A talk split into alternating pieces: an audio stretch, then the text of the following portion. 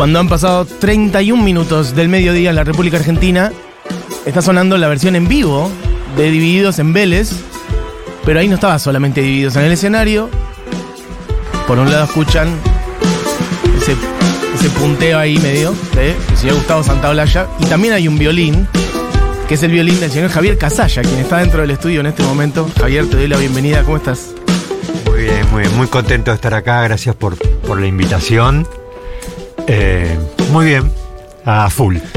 Eso, eh, te lo decía fuera del micrófono, te lo digo ahora- de vuelta. Es un lujo para nosotros que estés acá, así que muchas gracias. Estoy muy favor. contento. Sabes que hace mucho, esto lo decía también para, para la audiencia, iba saliendo tu nombre por distintas razones. Y, y en todas esas nosotros decíamos al aire, tiene que venir Javier a contar un poco y a. Bueno, y a tocar, ¿por qué no? Y además estás con un violín acá dentro del estudio.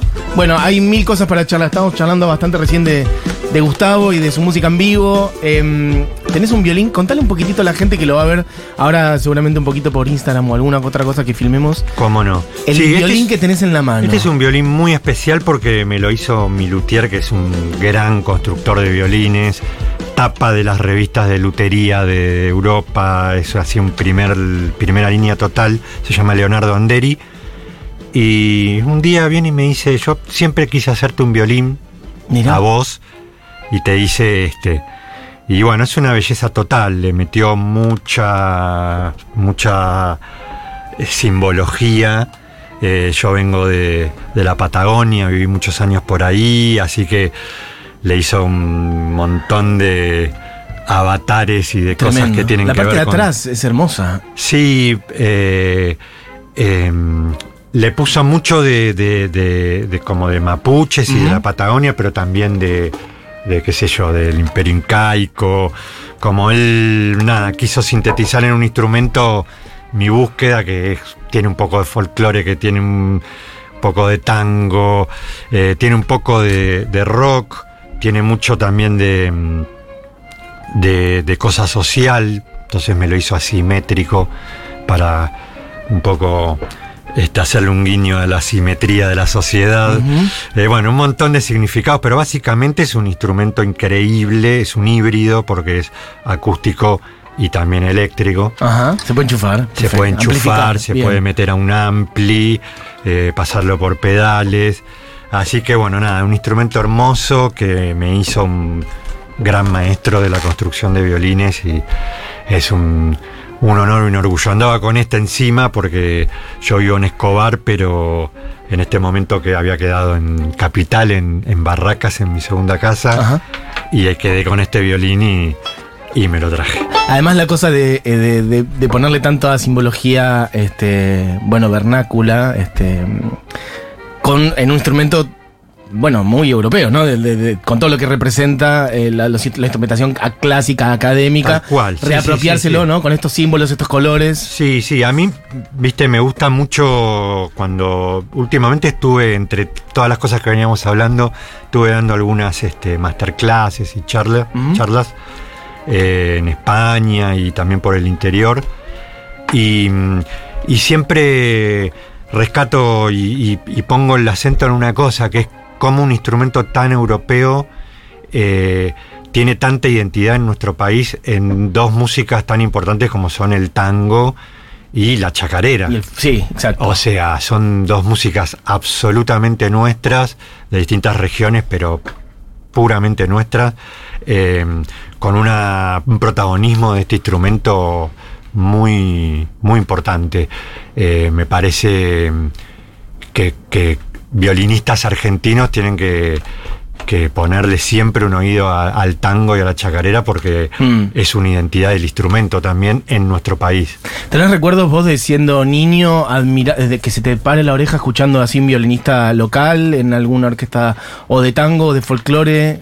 Sí. ¿Cuáles son los primeros que decís? Sí, bueno, yo elijo el violín un poco eh, porque fui con mi hermana al Teatro Colón, eh, mi hermana mayor eh, estaba en séptimo grado de la escuela, yo estaba, no sé, en segundo, en primer grado, no me acuerdo.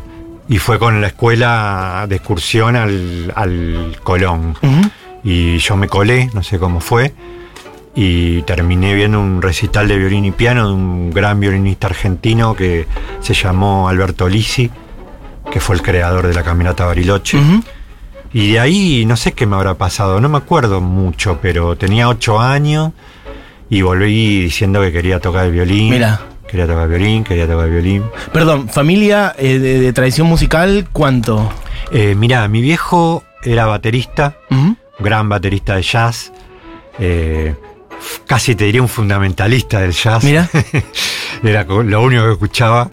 Eh, y mi madre, cantante y, y un poco más amplia, escuchaba y cantaba folclore con la guitarra y Ajá. también este, eh, escuchaba música clásica y ópera. Eh, así que sí, mucha música en casa. Eh, acceso también a los instrumentos por, por- por las amistades de mi viejo y también porque me- nos propiciaban la música. Yo, desde que tengo uso de razón, tenía flautitas, agarraba las guitarras, este, un- una vuelta que quise una armónica y me la compró, la batería, obviamente. Pero bueno, cuando vine con el violín, ahí tuve un parate muy grande. Mi viejo dijo no. ¿En serio? Sí. ¿Por qué? ¿Por qué?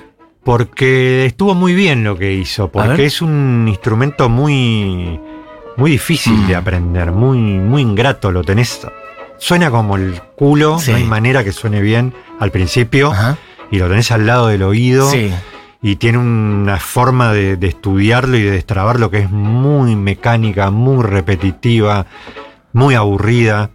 Eh, y él estuvo bien porque me tuvo como un par de años insistiéndole. Ok. Y me decía, mirá, el, el violín es un instrumento muy caro, muy complicado. Es caro tener Sí. un violín, claro. Sí, sí. O sea, él quería evitar, no es que quería que no fueras hacia lo que te gusta, sino que quería evitar que te frustres, digamos. que me frustre y que lo agarre y que a los meses lo deje. lo sueltes y claro. Y que él te haya tenido que comprar un instrumento carísimo. Exactamente. Bien. Sí, creo que no era tanto por la guita, sino por, eh, por eso. Porque mirá que es una cosa seria. Estuvo, la verdad que estuvo muy bien mi viejo porque me, me cementó un compromiso que obviamente eh, a los 10 yo empecé a estudiar y a los 3 meses lo quería tirar contra la pared. Y no podía ni. Porque efectivamente te pasó eso, de sentir pasó que es muy eso. duro, que te cuesta. O sea, me, en qué me metí, Mm. pero bueno, eh, ya tenía como un compromiso con él que no podía ni decir que no quería seguir. Así que me la hizo muy bien mi viejo. Y sentiste que eh, atravesaste esa, esa barrera que con esfuerzo, con tiempo. ¿Cuánto Sí, tiempo te llevó? Sí, me llevó muchos años. Bueno, por ahí no tantos, porque también este me parece que también a, la, a la par tuve, tuve como muy buenos maestros, muy buenos maestros. Empecé con un ucraniano, Boris Chumachenko. Después este, estudié con el mejor que hubo acá, que era el Yerko Spiller. A los 14 años ya entré a la Orquesta Juvenil de Radio Nacional, Ujú. empecé como a, a tocar con otros y se armó ahí como un poco más de, de música, no tanto de el nerd Solo, sí. solo. Pero, pero bueno, yo creo que pasa con todos los instrumentos. Hay toda una etapa en que no te das mucha cuenta, sobre todo cuando lo agarras de niño, eh, si estás progresando o no. Claro. Viste, por ahí los vecinos vienen y te dicen, está sonando mejor, ¿ah? ¿Sí? Ya no me quemás tanto la cabeza. Claro. Pero yo creo que, que a partir de, de, no sé, de, de los 16, 17 me empecé como, viste, me metí en un grupo de folclore que fue muy, muy importante en mi vida, se llamó el Combo del Santiamén, y ahí es como que empecé a, a descubrir como otra dimensión de la música, que no, no era solo decodificar partituras, era eh, improvisar, viajar en el sonido, y bueno, de ahí ya agarré otro camino y, y bueno, nada. Pero en esos primeros años, antes de abrir esos otros caminos, era más que nada música académica, digamos, música Sí. europea. Sí, tuve, tuve mi, mi, mi, mi enseñanza de violín clásico, que, que lamentablemente es la que va, porque el violín es un instrumento muy particular porque no tiene, por ejemplo, no tiene trastes. No tiene Todo el mundo lo sabe. Y son milimétricas las diferencias. Entonces, este es todo acostumbramiento muscular, por eso es tan repetitivo. Tenés que hacer tari, rari, nari, repetir. El maestro te dice está alto, está bajo. Qué jodido. Ahí eso, ¿eh? está, y repetís y repetís. O sea, una cosa que tiene el violín es que si estudiás desafinado, si haces ese trabajo desafinado, vas a desafinar toda, Toda tu vida.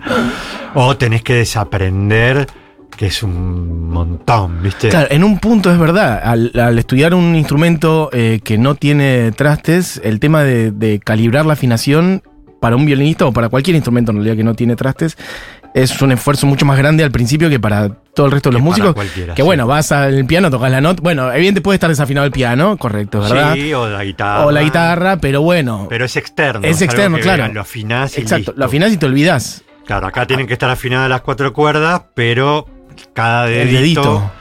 eh, que además después no estás clavando la nota y corrigiendo. Vos Mm. vas a la nota y si la. y o sea, la afinación es algo propio Mm. también, ¿no? Eh, o sea, a nadie se le ocurriría pensar que Don Sisto Palavecino toca desafinado, tiene otra afinación. Pero en líneas generales pasa eso, donde vos te acostumbras a caer con los dedos, vas a caer con los dedos toda la vida. Y es un tema, sí, una de mis, una de mis grandes, este, no sé si virtudes, porque no creo en las virtudes, creo que las virtudes y los defectos están hechos de- del mismo material, Sí. son dos caras de la misma moneda, eh, pero una de mis características es mi afinación. ¿En qué Siempre. sentido? Tengo una muy buena afinación. Siempre que voy a grabar me dicen, Qué "Qué hijo de afinado. no tuve que tocar ni una nota. Siempre tengo que afinar y ahora no te Bueno, Javier, sos un monstruo, dígalo. es la verdad, eh, lo- hemos hablado con mucha gente. Mirá, la semana pasada vino eh, Carca acá y habló de vos. Ese y es un monstruo. Mucha, mucha gente de verdad ha hablado de vos y todas con referencias este, muy elogiosas hacia vos. Eh, quien dice todo esto es Javier Casalla, por cierto, lo vuelvo a presentar. Che, ¿cómo se nos va el tiempo, por Dios? Uh. Violinista, multiinstrumentista también, no solamente tocas el violín, obviamente es tu instrumento principal, pero tocas guitarra. ¿Qué otras cosas tocas? Eh, bueno, de todo. Toco batería, percusiones. eh, no toco piano, pero toco también teclado. Que yo cuando produzco toco de todo. Bien. Eh, con Gustavo empecé a tocar algunos vientos también. Cuando dice Gustavo, es Gustavo Santa- Santaolalla. De paso, vamos ampliando un poco el panorama. eh, porque arrancamos hablando de tocar, de, de- bueno, so- sonó un poco divididos. Ahora vamos a profundizar un poco en cada cosa, pero eh, tocas con un montón de gente. Toco con un montón de gente, sí. Entre otras cosas, algo relativamente estable es Gustavo Santaolalla y sus diversos proyectos. Bajo Fondo, integrante de Bajo Fondo. El. Cuarteto Divergente también. Totalmente. Ale Terán pasó por acá ya dos veces, hace muy poquito la última vez. Sí, este, y también sí, que hablamos de vino vos. con el cuarteto y yo no pude. Exactamente. eh, mirá, vamos conectando cosas que no pudiste estar porque estabas en el Crossroads, que es el festival de Eric Clapton. Contá un poco cómo fue eso. Fuiste con Barbarita Palacios, por cierto, con quien también tocas. Claro, exactamente. Sí, fuimos como parte de un pedacito de la banda de Gustavo, porque la banda de Gustavo solista, digamos, porque Bajo Fondo también es una banda que tengo con Gustavo, Claro. pero bueno, el proyecto solista de él es una banda un poco más amplia, pero bueno, estas cosas son, viste, es un beneficio el Crossroads. Y sí. Además de ser el Olimpo de los guitarristas, es un beneficio de un centro de rehabilitación que tiene Clapton en Antigua. Mira, no sabía eso. Claro. Y O sea, es instalaciones, decís vos, un, un lugar. tiene un centro de rehabilitación de adicciones Mira. eh, en Antigua Ajá. y el Crossroads, desde, se llama Crossroads y el Crossroads es un festival que todo lo recaudado va a esa, o sea, el, el lugar este se solventa Con el con el festival. festival. Bien, por si alguien no sabe, el Crossroads es, es un festival de guitarras Es que ocurre festival una vez al año, Sí, todos los años. Sí, eh, en general lo hace anualmente, pero bueno, viste que Clapton de golpe eh, larga todo Mm. y para. Ahora paró por la pandemia, el último Ajá. había sido en el 2019, que también fuimos con Gustavo. Bien. Ahí fuimos con una formación más chica todavía. Ajá. Y ahora en esta última, por suerte, se sumó también Barbarita, porque quería también hacer unas canciones a voces que Bien. arman el, el Crosby and Nash. Este, nada, hay un sueño, estar ahí es un sueño. Tirate algunos nombres de los que estuvieron, Fua. algunas de las estrellas, porque vi algunos. Y bueno, para todos los gustos, eh, no sé. Los que vos más admires, por ejemplo, que estuvieron en este y último. sueños personales estuvo Roger McGinn con la de la de 12, Ujú. hizo Turn Turn Turn y Eight Mile Highs, y a mí se me caían las lágrimas, estuvo Stephen Stills, eh, eh, bueno, eh, Santana con John McLaughlin, que, que ensayaron ahí en, antes de nuestra prueba de sonido a las 9 de la mañana. Qué con- bestial. Ok. Hicieron temas del disco del 73, Love Devotion and Surrender. Eh, ¿Qué más te puedo decir? Uh, bueno, Los Lobos. Los Lobos, mirá. Billy Gibbons con ZZ Top. eh, qué sé yo, estuvo John Mayer, estuvo eh, Sheryl Crow. Se me, ahora se me van a pasar nombres. Eh, bueno, Jimmy Bogan. Mirá. Con algunos ya tenía yo una relación por el 2019, así que fue ¿Y cómo es ahí verlo. el- el- las bambalinas del festival? ¿Hay una buena onda y cordialidad de conocerse y saludarse con todos o cada uno? gente- Totalmente, totalmente. Sí, ese son camarines, pasillos de, con puertitas y está todo el mundo charlando en las puertas. Y, Y es ustedes tocaron con Gustavo Santaolalla, que tocó justo antes, hablábamos antes también fuera de aire, de, bueno, la verdad, la importancia de, de la posición de cartel, digamos, de, de Santaolalla en un festival así, ¿no? Lo cual habla de la importancia que tiene Santaolalla en Estados Unidos y en el mundo. Es increíble, sí, nos dio un lugar muy, muy, muy central, eh, casi cerrando la noche. Después de. Gustavo tocó Clapton su set completo, porque en los dos días se sube a tocar con todo el mundo. Y el primer día hace un set acústico también. Con más corto, pero bueno, ahí hizo su show. Y justo antes tocamos con Gustavo y después de Clapton cerró Santana todo el Tremendo. festival. Recordemos, o mm, profundicemos un poco en la en tu relación con Gustavo. ¿Cuándo arrancó? Porque vos estás en bajo fondo también. Bueno, ¿cuándo se- Claro. se, armó este, esto de caminar junto con, con Gustavo? Es muy loca la historia porque bueno, un poco viene por el grupo de folclore ese que te dije, que fue tan importante en mi vida. Y tienen que ver los divididos también, porque habíamos grabado un cassette. Yo creo que vas a tener que tener un programa más largo. Para poder. sí. Este, nada, habíamos grabado un cassette, se lo dejamos a Arnedo, Sí. porque es el hijo de Arnedo Gallo que vivía en ese momento todavía y, y nada, era un referente también del folclore, era un grupo acústico que yo tenía, el combo de Santiamén, muy lindo. Le dejamos ese cassette a Diego eh, sin saber que él, él se estaba yendo a los días a Los Ángeles a grabar La Era de la Boludez. Se llevó el cassette, Ok. lo escucharon allá. Gustavo se volvió loco con el grupo de folclore Mira. y así empezó la relación, año 92, 93. Y desde ahí, bueno, siempre que se pudo, eh, me convocó, eh, grabé en un montón de discos por él y, y también empezó mi relación con los divididos, que también viene de esa época. Ajá. También mi relación con Barbarita, que este, si bien estamos hace solo 15 años, nos conocimos en ese camarín de obras de la presentación ¿En de la de la Boludez. sí. Mirá. Ah, o sea, ese día a vos te cambió la vida en buena medida, por, por varias razones, digamos. Sí, sí, sí, la verdad que, que- que conocer a Gustavo fue un, un hito en, en- en mi vida, en mi carrera, totalmente. Mira. Siempre quedé como, pues tenemos una amistad que, que es una hermandad, realmente eh, nos tratamos de hermanos. Qué lindo eso. Y sí, somos muy, muy amigos y, y bueno, de hecho cuando arma bajo fondo, que, que empieza el- a fines de los 90 como a cranearlo y se arma finalmente en el 2001, eh, nada, él me lleva a mí, Campodónico, que es el otro productor con quienes logran sintetizando el sonido, lo lleva súper bien y así arrancamos. Nada, da para, para charlas. Sí, claro. Eh, bueno, está Javier Casalla con nosotros. Hay un violín sobre la mesa. Nos queda un ratito nomás. Me gustaría, no sé si querés tocar algo, algo que Dale. se te ocurra. Dale, dale. Este, me decías antes alguna impro Sí, voy a improvisar. o que- alguna, lo que vos quieras. que Por lo menos para que suene y que la gente sepa que está este tremendo violín sobre la mesa, además de este tremendo Dale. violinista. Dale, ahí voy.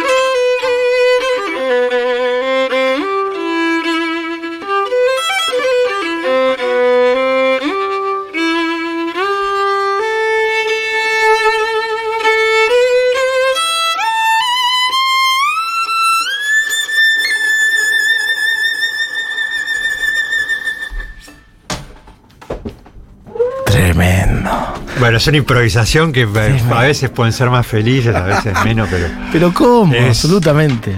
Pero, por ejemplo, recién cuando improvisaste esto, ¿pensaste en alguna pieza y te inspiraste en algo? ¿O arrancaste en un tono y dijiste No, voy para allá? Eh, arrancás con una nota y depende de la segunda que elija. Es como viajar en el sonido un poquito. Me, Espectacular. Me encanta, es una de las cosas que más me gustan de la música. Eh, se me ocurren un millón de cosas para preguntarte, no sé por dónde empezar. Quisiera que me cuentes por, por lo menos algunas postales, este, porque arrancamos charlando de divididos. ¿Cómo fue, por ejemplo, subirte para un estadio lleno en ese Vélez histórico de, de divididos en. ¿Qué fue? En mayo de este año, para sus 35 años. ¿Qué sentiste? ¿Qué, ¿Cómo fue eso? Fue hermoso. eh, nada, yo los quiero mucho también a ellos y. La gente, ellos son la gente más Sí, divina, sí, sí, son- sencilla, humilde, no generoso. Este, divinos. Y nada, y es increíble, qué sé yo, la, la, la, la cosa de. el ritual de, de una cantidad de gente escuchando música es algo que siempre. siempre emociona, siempre te pone la, la piel de gallina y además se mezcla también con la felicidad de que estén viviendo como esta especie de Mm. Que no es vuelta porque siempre estuvieron, pero que una banda de. Pero volver a un estadio, que no hace Sí. mucho que no lo hacían, hace 30 años que no lo Nada más hacían. hicieron el estadio en mayo y ahora agotaron Cantidad de Movistar. Movistares que también estuve. Y ya ahora agotaron seis Ahora Teatro Flores, seis creo. Flores, Evidentemente, sí, hay un, un- Bueno, entregarse ellos a una convocatoria que yo creo que siempre tuvieron divididos, te, te digo, es la banda de mi adolescencia, de mi vida. Totalmente. Eh, y que ellos creo que habían elegido otro camino de, de- de no tocar en estadios grandes o de cierta masividad. Viste, siempre escala obras, Gran Rex. Creo que se dieron cuenta que, que sí pueden ir a esa otra escala y que hay mucha gente que, que, que Sí, lo va a acompañar. Son una banda muy completa que pueden hacer un, un gran Rex y tocar sentados Tremendo, sí. y pueden rockear tres horas en un estadio Mm. y que la gente siga pidiendo otra. Y hablando de, de la energía rockera, ¿vos sentís que tu energía cuál es? ¿Es la energía del folclore? ¿Es la energía del rock? ¿Es la energía de la música académica? Eh, ¿Son todas? Porque la música también es también. una. Tango, obviamente, Soy sí. Mm. porteño de nacimiento. Bueno, tenés un disco en 2005, claro, no vamos a llegar a hablar de nada de esta cosa. Claro, tenés que sí. venir otro día, ya te digo. Dale, dale, cómo no. Eh, tenés un disco. y me eh, traigo el otro violín así lo comparamos. Dai, por favor. Eh, Eh, sí, en donde, creo- bueno, recreás un poco el sonido de los años 20 y del tango y del violín en el tango en esa época. Totalmente, sí, fue una época que me enamoré de, de- de ese primer tango de los años 20 y 30, medio folclórico y rockero, que yo, porque escuchás el sexteto de Julio de Caro y, Sí, sí. y silban, gritan, Es se rock, ríen, sí, es sí, punk claro. rock. Me había enamorado de eso y de alguna manera quise como homenajearlo. Eh, es muy lindo ese disco, ese, es como un cortometraje, me gusta decir. Ajá. Eh, además cumplí un sueño del pibe, ahí pues me lo editó la Deutsche Grammophon en Europa, que era como el sello de que todos mis maestros de violín hubieran querido que yo grabara. Lo logré. Pero con otro. Desde con otro repertorio, otro ángulo. Sí, yo creo que, que yo me lo pregunto también, tampoco me lo quiero contestar tanto, pero yo creo que mm, le pongo, de fondo soy rockero, Mm. le pongo rock a todo lo que encaro, de alguna manera, eh, y a su vez le pongo tango y folclore. O sea, tengo una escuela académica que me hace dominar el instrumento, tocar bien, tocar afinado, tengo un espíritu rockero y el, la búsqueda de la identidad nuestra me atraviesa, sigo buscando. Creo que soy una mezcla de todo eso. Eso es efectivamente así, ¿no? Por ahí, sobre todo con este tipo de instrumentos, me refiero a que, bueno, el dominio de la técnica por ahí es la clásica, y después con esa técnica, vos, si querés, eh, hablas otros lenguajes, digamos. Eso efectivamente es así. O por ahí decir, no, se puede abordar el violín con una técnica que no sea. Este, Sí, yo creo que en la música todo es posible. Todo es posible. De hecho, Gustavo ha ganado Óscares agarrando instrumentos que no sabía cómo se tocaban y tocándolos de otra manera. sí, sí, sí. Sí, Eh, sí hay mi- mil, mil personas que hacen música con cosas que ni música- siquiera son consideradas. Hermeto Pascual, digamos. la música es sonido y si vos este, le sacás sonido, o sea, también con lo que te decía antes, Don Sisto es uno de mis héroes del instrumento y desde el punto de vista académico Mm. eh, eh, un clásico te diría que toca mal Claro. y para mí es el mejor. Entonces, eh, me parece que, que todo es válido, pero sí, yo no puedo negar que tengo una, una formación académica que me permite eh, tener recursos de expresividad eh, que nada, que Claro. los utilizo. Por cierto, eh, también me parece que me, me intriga saber si tiene algo que ver con esto. Tus, en tus orígenes, yo entiendo que vos entraste a esa orquesta que me decís, la Orquesta Juvenil de Radio Nacional. Después en la Sinfónica también. Estuve en la Sinfónica seis años, sí. Bien. Pero ahí ya empezó a aparecerte, ¿no? Como otra. La, la sensación de que no. o que no te alcanzaba con eso. ¿Cómo fue? Porque entiendo que te fuiste. De, de- por lo menos de la de Radio Nacional. Sí, Y dijiste voy a ir abriendo otro camino en el cual yo me sienta más fiel a mí mismo. Sí, sí, tal cual. Y además porque son muy incompatibles los estilos de vida. Si vos querés, este, no sé, tocar rock and roll y, y empezaba. No te digo que viajaba ya en esa época, pero, Mm. pero yo, viste que estando en, una- en un organismo tenés que estar de lunes a viernes a las 9 de la mañana. Se me hizo incompatible y me fui, tengo, tengo un profundo amor por la Sinfónica. Nacional, igual eh, tengo camiseta por la orquesta, Muy bien. la quiero y me veo con compañeros y sé que me quieren, eh, pero bueno, era incompatible con mi con lo que yo había elegido. Pero imagino una decisión valiente también, porque bueno, eso te da cierta estabilidad, te ordena la vida. Es un orden, pues. Pues, Uno que Sí, puede querer a otro, la pero larga es un fue- orden. A la larga fue valiente porque me fui sin tener nada, Claro. sin tener un reemplazo, tenía seis años de estar ahí. ¿Y vos cuántos años tenías? Y yo entré a los 19 o 20. Tendría. 25. Ah. Sí. Está bien. Estaba, todavía no había zafado de los 27, todavía podía morir por el rock. Y a eso, de para eso me fui. Al final no te moriste. Al final no me No me morí. moriste. Eh, che, hiciste también, junto con Barbarita, ya que estamos, repasamos de vuelta. eh, bueno, muchas cosas, tiento también. Tuvimos eh, tiento con Fede Gil Solá y Laura Ross. Exacto. Otra conexión también con Dividido, Fede Gil Solá. Total. Es como un árbol genealógico de gente que se va. Ah, y hay un. Somos como una familia. Y hace poco, eh, este show en donde recrearon Ushuaia La Quiaca, en el CCK. Eso fue increíble. ¿Me contás un poco cómo fue esa experiencia? Y eso fue hermoso, nos convocaron ahí en el ciclo de discos esenciales y lo armamos con, con Barbarita. Eh, fue increíble. Eh, un disco que nunca se había hecho en vivo, ¿viste? Y Es verdad. entonces este, tomamos la. Sobre todo el disco en estudio, ¿no? Porque lo otro eran grabaciones de campo. Eran varios desafíos en uno. Con relación al disco en estudio, tomamos la decisión de, de hacer un rescate casi antropológico y fuimos a esos sonidos, ¿viste? A la, a la drum, drum track de Sequential Circuit que habían usado como máquina de ritmo, Telecaster y, y el teclado y sample que era el, el Ah, se me escapó el nombre ahora. Bueno, fuimos como a rescatar esos sonidos y a tratar de que de mostrarlo como lo habían pensado, que sigue siendo vanguardista hoy y que es algo que no tenía referente para atrás y que tampoco se hizo mucho hacia adelante, ¿no? Y siendo tan cercano vos a, a Santa Olalla, imagino que, que con León también debes Sí. tener un vínculo, una cercanía.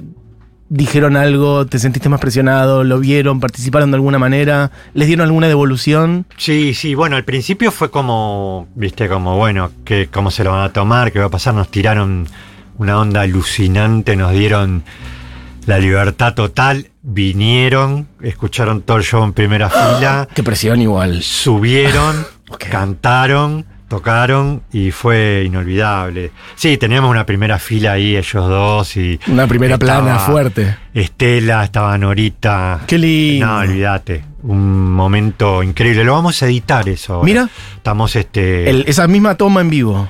Eso mismo en vivo sin ninguna sobregrabación ni nada. Ok.